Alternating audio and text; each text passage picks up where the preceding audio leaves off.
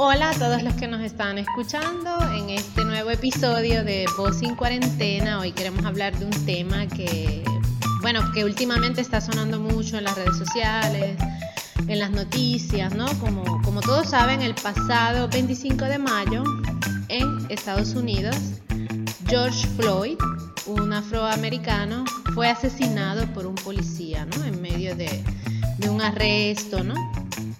Y a partir de ahí, Estados Unidos se ha visto este, atravesada por una ola de protestas increíble en, muchos, en muchas ciudades, ¿no? Y también en otros países fuera de Estados Unidos también han habido protestas frente a la Embajada de Estados Unidos o incluso, como es el caso de Australia, también para denunciar problemas de racismo que hay, ¿no? Que también hay allí, ¿no? Entonces, este un poquito para ver por qué este, e, en, este, en este caso específico uno, muchas veces nos podemos preguntar, pero ¿y por qué tanto escándalo? ¿Por qué tanta violencia? ¿no? Que, que a veces podemos ver en las, en las imágenes que los medios nos transmiten. ¿no? Entonces, este, yo encontré un, algunos datos, ¿no? Hay muchos más por internet, ¿no? También quien le interesa puede, puede buscar más. Yo seleccioné algunas cosas que nos pueden ayudar a pensar un poquito más, ¿no? El por qué este, fue como, no sé, como una explosión, ¿no? Como, como si,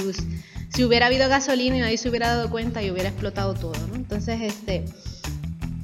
Los afrodescendientes en Estados Unidos son el 13% de la población norteamericana pero a pesar de ser una minoría, tienen tres veces mayores probabilidades de ser asesinados por un policía. 30% de probabilidades de ser baleados y el 24%, o sea, de las personas que mueren bajo custodia policial, el 24% son personas negras. ¿no? Este, y por cada 100.000 presos en Estados Unidos, Mil son negros versus 200 que son blancos. Entonces, este, también el tema de, las protestas eh, asociado con el racismo también está con la brutalidad policíaca, ¿no? que en Estados Unidos también tiene, es muy, muy normalizado, muy frecuente. Eh, entonces, en resumen, un ciudadano negro tiene dos veces más posibilidades de morir que un blanco en Estados Unidos. ¿Por qué? Entonces, ya viendo unos, como que unos datos así objetivos, también en un artículo que encontré trataba de explicar cuatro razones por las cuales, por qué entonces estas protestas han perdurado tanto, ¿no? Desde finales de mayo hasta ahora. Entonces dice, eh, prácticamente la muerte de George Floyd es una muerte, pero son muchas muertes, ¿no? Entonces, claramente con las estadísticas que acabamos de mencionar, sabemos que lamentablemente el caso de George Floyd no es un caso aislado, ¿no? También ahí se habla de racismo estructural. ¿Qué es eso? Que también las instituciones, la sociedad, está diseñada de una manera que desfavorece a las poblaciones negras, ¿no? Entonces, hay mucha diferencia entre la, por ejemplo, el promedio de vida de los afrodescendientes, la mortalidad materna, la diferencia de ingresos, ¿no?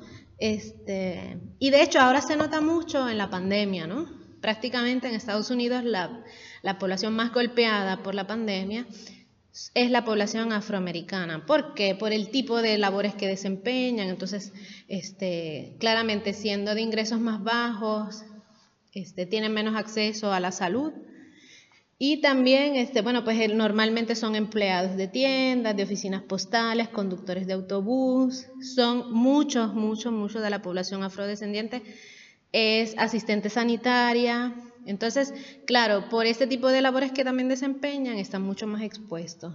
Y obviamente otro factor ha sido la respuesta del gobierno, ¿no? especialmente de la Casa Blanca. ¿no? Eh, ha sido una respuesta, muchos expertos dicen que muy inapropiada ¿no? de parte de su presidente, que también hace que es como si le echara leña al fuego. ¿no? Pero también, este, ¿no? Nosotros decimos, wow, vemos esas noticias y decimos, ah, su, qué fuerte, ¿no? Esas cosas que pasan allá, ¿no? En Estados Unidos, ¿no? Es un problema de, de allá, de América del Norte, ¿no? Pero ¿qué pasa en América Latina? Entonces estaba buscando también información ¿Por qué? Porque los latinos pensamos que acá el racismo no existe. ¿No? Que solamente hay clasismo, o sea, que hay como que la diferencia de clase, los ricos y los pobres, pero eso del racismo aquí no. ¿Por qué? Porque nosotros somos una mezcla de razas, entonces nos pensamos esto y decimos, no, aquí no hay racismo. Pero será verdad.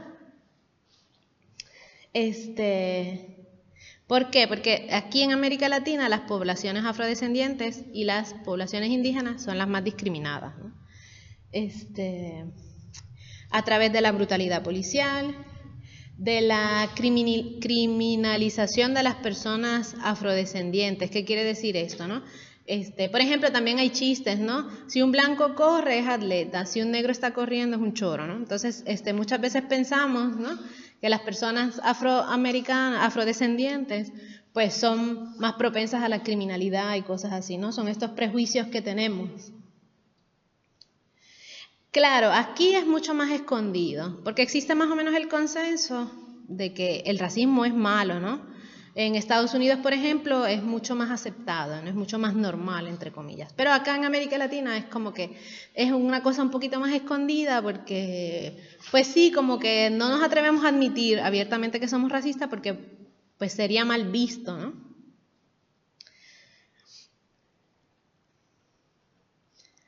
Entonces, este, es interesante también que en casi todos los países latinoamericanos los indígenas y los afrodescendientes tienen indicadores de bienestar inferiores. ¿no?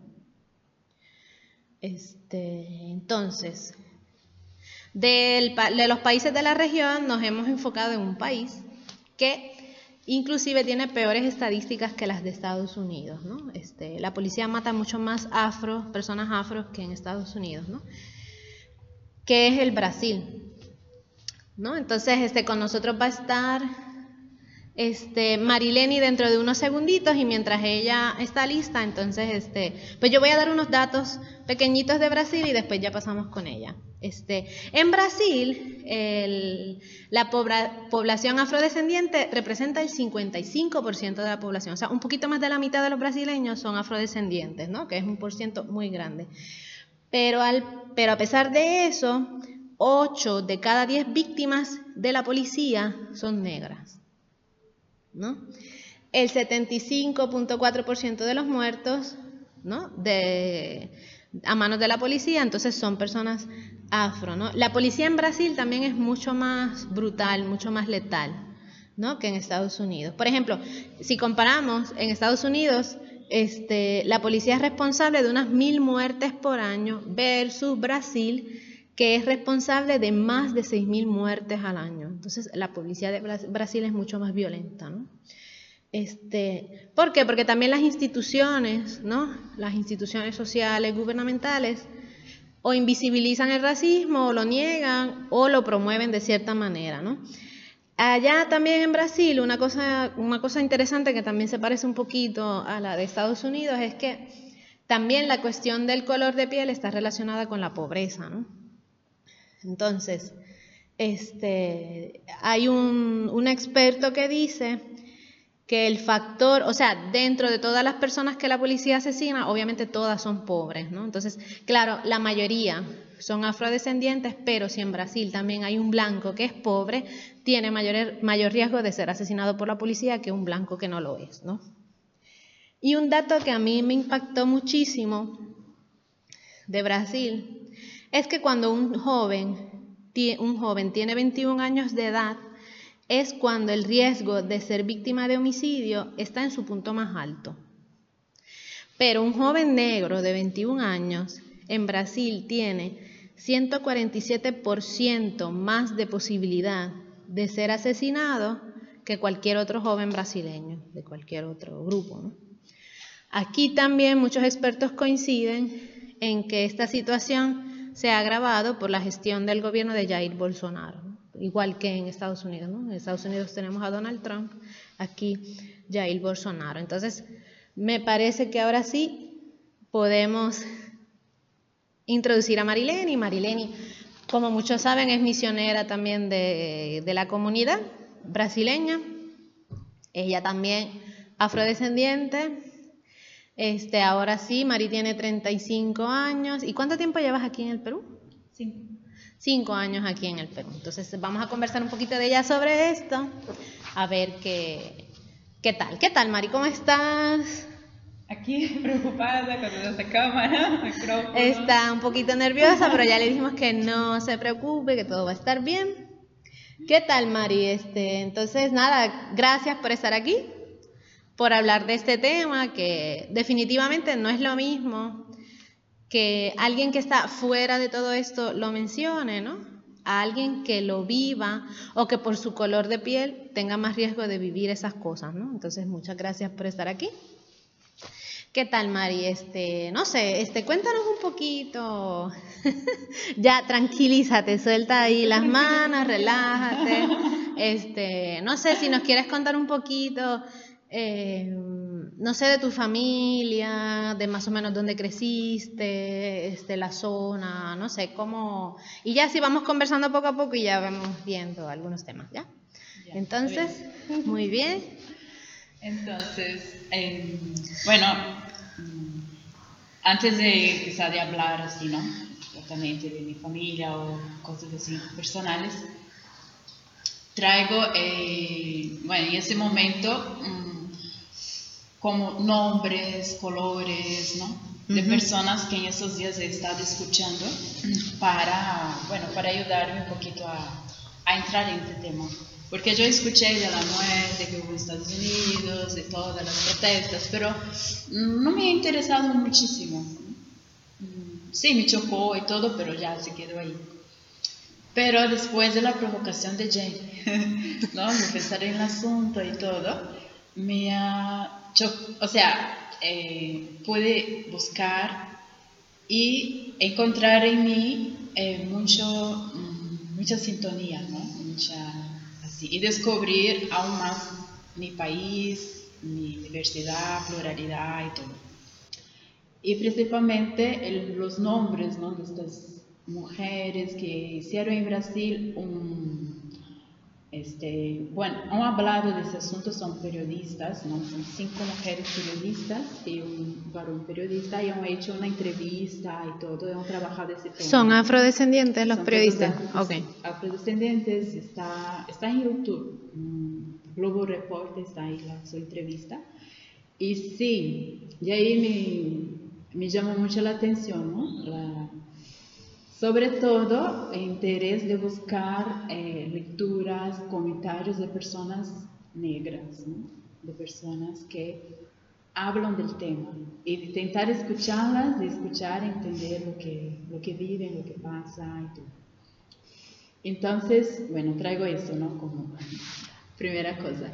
Después, bueno, en mi familia, eh, ya había dicho otro día que no, no, no, percibo mucho este, el racismo, ¿no? Así no crecí, pues, pero haciendo una evaluación más a fondo y todo, eh, indo más en profundidad, sí, ¿no? Eh, sí, siempre hubo, ¿no? Un, este, un silencio y un silencio en el sentido de que como que alguien me, me prohibiera hablar, ¿no? O sea, una cierta opresión y que está inconsciente, inconsciente pero en los ambientes que son escuela, escuela, ¿no? O ambientes así donde debería ser natural una, eh, sí, hablar, ¿no? Este, y después, eh, eh, recorriendo así, percibí que, por ejemplo, a veces entrar en una tienda, me viene como así espontáneo tomar cuidado que nadie piense que yo voy a robar. Así, pero nadie nunca me ha dicho que yo he robado algo, pero siempre eh, tengo el cuidado. ¿Será que está pensando que yo voy a robar? Claro, por el estereotipo que hay, ¿no? Ah, no sé, eh, no sé, soy misionera hasta ahora, si voy a un, centro comercial que me gusta mirar las cosas, a veces que no voy a comprar, mirar los precios, mirar todo. Y hay eso, ¿no? Que no pensé que voy a robar, ¿no? Porque soy negro, que soy pobre, o que no, no tengo. Bueno, entonces, así percibo, ¿no? Ahí está este, los condicionamientos, ¿no? porque, eh, bueno, soy fruto de, de, esa, de esa mezcla, ¿no? En Brasil hay mucha mezcla. Y mi documento eh, de nacimiento, eh, mi color es pardo, parda. Y el color parda en Brasil significa esta mezcla. O sea, no soy considerada preta y... Negra, ¿no? Prieta, negra. O sea, que hay el concepto preto, ah, el concepto negro, el concepto ah, pardo y el pardo es ese concepto mezclado, ¿no? Donde uno puede ser considerado este moreno, hay moreno oscuro, moreno claro, y eh, es descubierto escuchando ¿no? algunas personas, eh, mismo para ese momento, que este pardo, la verdad, este, viene de, sí, de las, aún del tiempo ¿no? de la colonización, donde este, la, mujer indígena era este, abusada, o sea, violentada ¿no? por, por el blanco entonces de ahí nacía, eh, nacía un niño, una niña, y este era considerado padre. Pero también entre este, eh, el colonizador y la mujer eh, de África, ¿no? La esclava, ¿no? La esclava. Entonces ahí también nacía y también ahí él era pardo, fue mulata, ¿no? O sea, hay varios términos, hay polémicas también sobre los términos. Habría que profundizar profundizar un poco más. Pero después de la, de, la abolición, ¿no? después de que eh, se ha liberado, entre comillas, de la esclavitud, se ha creado en el país, se ha intentado embranquecer el país, ¿no? Entonces, por eso se explica tanta entrada de, de, europeos. De, europeos. Y un poquito la idea era emblanquear, ¿no? Por eso a veces tenemos esa dificultad de decir cuál es nuestro color. Yo soy parda, yo soy negra, yo soy preta, no soy, pero este, tengo los, eh, soy afrodescendiente. Disculpa, Mari, entre negro y prieto, ¿cuál es la diferencia? Este, este, cuanto más oscuro, ¿Ya? Eh, más eh, la persona es preto. ¿no? ok, sí. sí. Ser eh, un poquito menos, menos preto es negro. Pero ahí hay una, una, polémica porque se dice el termo negro como un termo político, como un termo social. Y al, al final todos estos se clasificaríamos como negros, ¿no? Claro. Solo que eh, el pardo, digamos ese que mezclado, él se confunde un poquito, porque él puede decir, en algunas situaciones él va a decir, no, pero no, eh, yo no soy, yo no soy preto, no soy negro, soy moreno, y soy un poco claro. Então, em algumas situações, para ele conviene, ¿no? Para algunas cosas. Y, pero normalmente nosotros estamos mezcladitos, ¿no? Estamos en los barrios más pobres y también en las favelas, ¿no? Donde ahí está, sí, está también la violencia, ¿no? Lograr los espacios de la escuela, eh, universidades, entonces, así.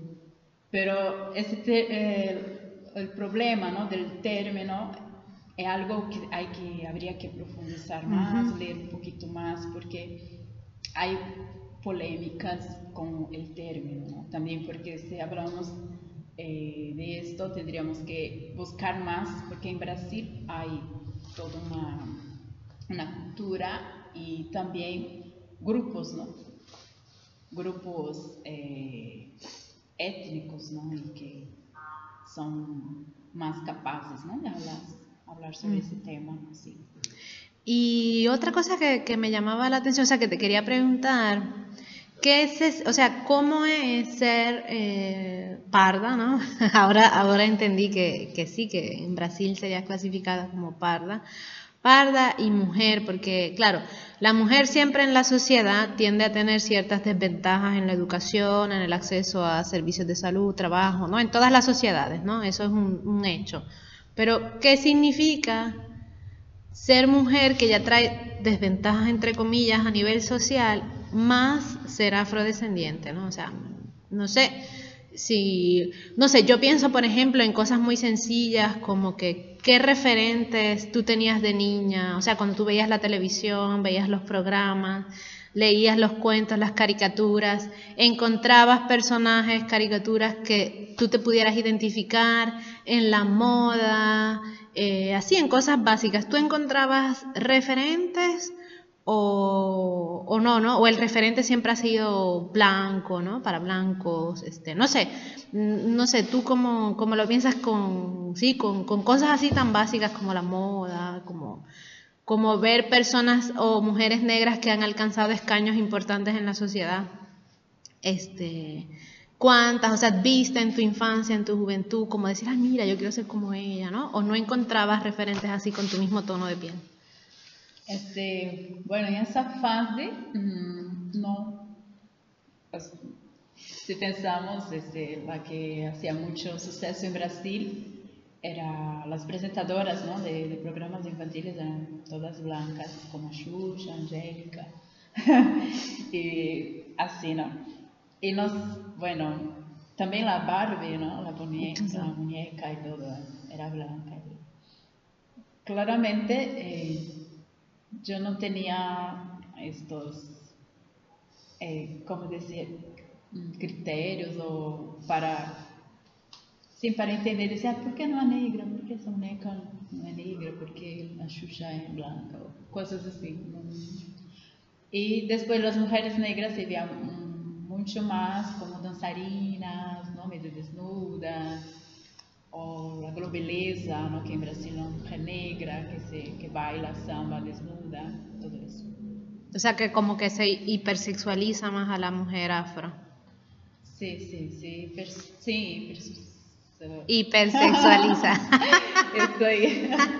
Este, también, disculpa que, no, ¿querías decir algo más o? Ah, no. también este, em, también son más víctimas propensas a la violencia, ¿no? Me recuerdo que hace como unos años, este, asesinaron a una líder, eh, de, no sé si vivía en favelas o era más de barrio, que también era afro, afrodescendiente, ¿no? Sí, este, eh, ella era también una diputada, ¿no? Una mujer Sí se llama Marielle Franco, pero así no, no, sí, no tengo muchos detalles, eh, pero sí, aún en Brasil se habla ¿no? de, eso. En Río de Janeiro, infelizmente, donde llegan muchas noticias, ¿no? Así, de, de, principalmente de violencia, ¿no? En ese sentido, contra la mujer, y se encuentran los, los negros o pretos o o pardo. Pardo,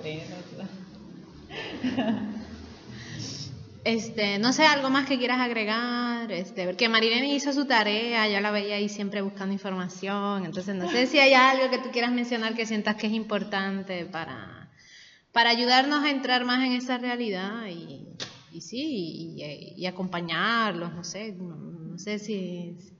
Bueno, este, es un tema interesante que hay que seguir eh, profundizando, escuchando. Y principalmente, eh, que el racismo hace mal a todos. ¿no? Es eh, un poeta en Brasil que dijo esa, esa, frase, el racismo hace mal a blanco, a negro, a mí, a ti, a todos. Y, y en ese sentido entonces tenemos que romper romper con, con el racismo y tenemos que romper juntos, ¿no? No solo los negros tienen que romper en el sentido que ah, ellos sí tienen que esforzarse, tienen que llegar a la universidad, tienen que dar todo de sí, porque si no hacen eso no son considerados en la sociedad y todo.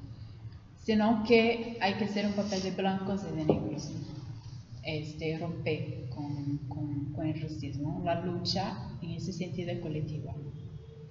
Eh, y empieza a través de una concientización, de tomar conciencia que principalmente el blanco tomar conciencia que existe el negro. Exacto. y que se pregunta, ¿no? Eh, ¿Dónde trabajo? ¿Cuánto espacio hay? ¿Cuántos negros están en, el ejecutivo, en, en, los cargos importantes? No que tienen que estar todos los negros en todos los espacios importantes, pero una mayor representatividad. Y también en la manera que tenemos de poner las personas en lugares altos, ¿no? O sea, ¿cuál es la manera? Porque viene ya de una familia y tiene posibilidad o hay una selección justa, ¿no? O sea, que uno, eh, bueno, no sé, a través de un examen, algo donde blancos y negros pueden disfrutar juntos el, espacio. Claro, que el color de piel no sea un factor determinante a la hora de conseguir un empleo, a la hora de entrar a una universidad, a la hora de conseguir, sí, este puestos de trabajo también importantes, ¿no? Porque no es dicho que por el color de piel las personas no se esfuercen o no, ¿no? Sea, eso no, no, tiene nada que ver, ¿no? Y sí, eso que tú decías, ¿no? Que el blanco se dé cuenta que está el negro, ¿no? Esta cuestión de invisibilizar, que pasa mucho en América Latina, es mucho más peligrosa, entre comillas, porque ni siquiera se toca el tema, porque, ay, no sé, este, no, si yo, por ejemplo, en mi caso, ¿no?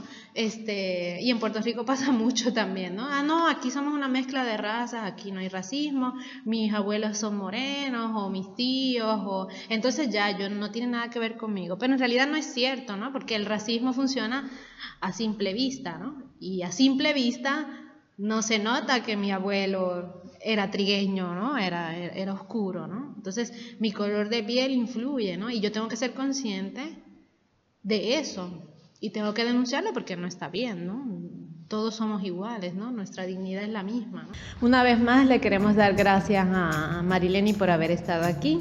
Este, y bueno, pues hemos pensado, ya que la, lo que Marilene nos compartió este, fue, o sea, se nos pasó el tiempo, ¿no? Entonces, este, pues entonces pensamos dividir este, este tema en dos episodios, entonces, este, pues nada, para el siguiente episodio, entonces sí vamos a tener al hermano Daniel. Muchas gracias, buen día, o buena tarde o buena noche.